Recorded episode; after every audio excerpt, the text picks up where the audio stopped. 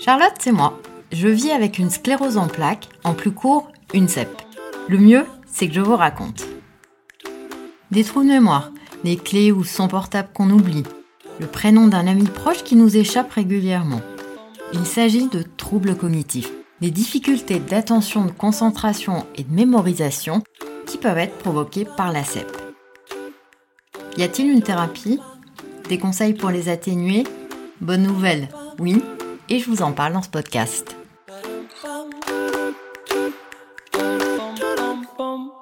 Au départ, j'ai mis ma distraction et mon inattention sur le compte de la fatigue, de mes médicaments antidouleurs, les deux pouvant en effet majorer les difficultés cognitives.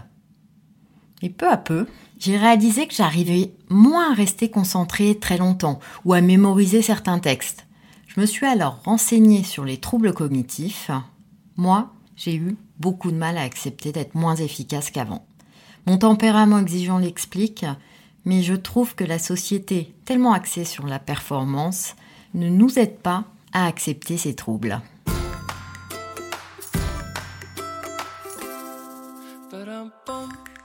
J'ai donc fini par demander à mon neurologue un bilan neurocognitif.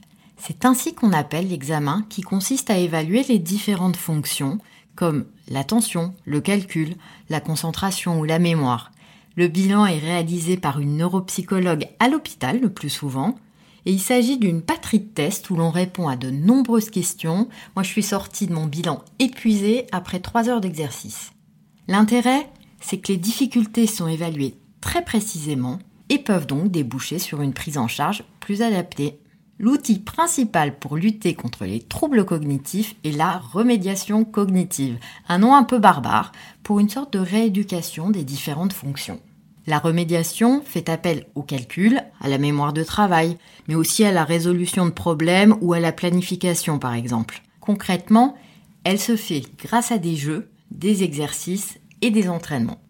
En général, les séances sont faites en petits groupes à l'hôpital, à raison d'une à plusieurs séances par semaine et durant plusieurs mois. Et oui, il s'agit en effet de pousser le cerveau à compenser des zones qui fonctionnent moins bien et à créer ce qu'on appelle des réseaux de compensation.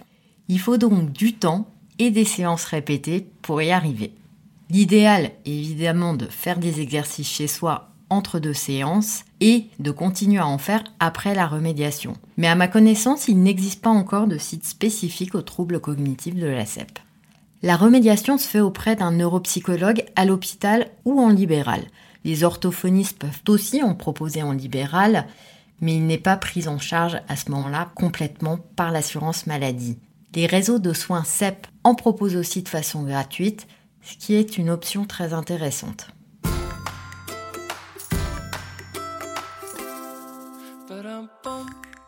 En plus de la remédiation cognitive, différentes astuces m'aident dans ma vie quotidienne. J'ai organisé différemment ma façon de travailler. Je fractionne davantage mon travail en faisant de courtes pauses régulièrement. Je programme des tâches plus exigeantes le matin quand je suis le plus en forme et réserve les tâches les plus faciles à la fin de mon temps de travail.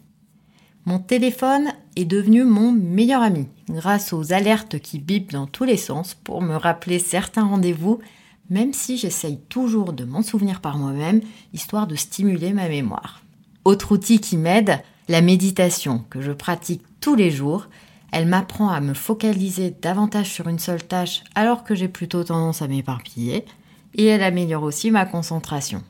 Il est aussi conseillé de stimuler de façon variée son cerveau grâce à la lecture, des jeux, l'apprentissage d'une nouvelle langue et en gardant des relations sociales. Sachez aussi que l'activité physique régulière a des bienfaits prouvés sur les fonctions cognitives. Ça fait un argument de plus pour se mettre au sport. J'ai aussi appris à accepter que certains jours soient moins efficaces que d'autres, notamment quand j'ai une névralgie ou si je suis épuisée. Au début, j'étais très contrariée, mais je ne culpabilise plus et je sais que je travaillerai plus efficacement le lendemain. Et avant tout, j'ai fait un travail sur moi pour accepter de ne plus être la Charlotte ultra performante que j'étais j'en ai fait le deuil. Ça n'a pas été simple, mais je relativise. Mes troubles cognitifs ne m'empêchent pas de vivre. Oui, ils me freinent un peu, Mes distractions font désormais partie de ma personnalité et elles font souvent rire mes proches. L'humour, c'est un excellent moyen de faciliter l'acceptation. Voilà ce que j'avais envie de vous dire sur mon diagnostic de sclérose en plaques. Si mes mots vous ont été utiles, réconfortants, ou s'ils vous ont apporté de l'espoir, n'hésitez pas à vous abonner sur votre plateforme préférée ou à noter 5 étoiles sur Apple Podcast. Ça permettra de toucher plus de personnes et surtout d'aider à mieux faire connaître et comprendre cette maladie. Ce podcast est inspiré des chroniques de Charlotte sur le site CEP Ensemble.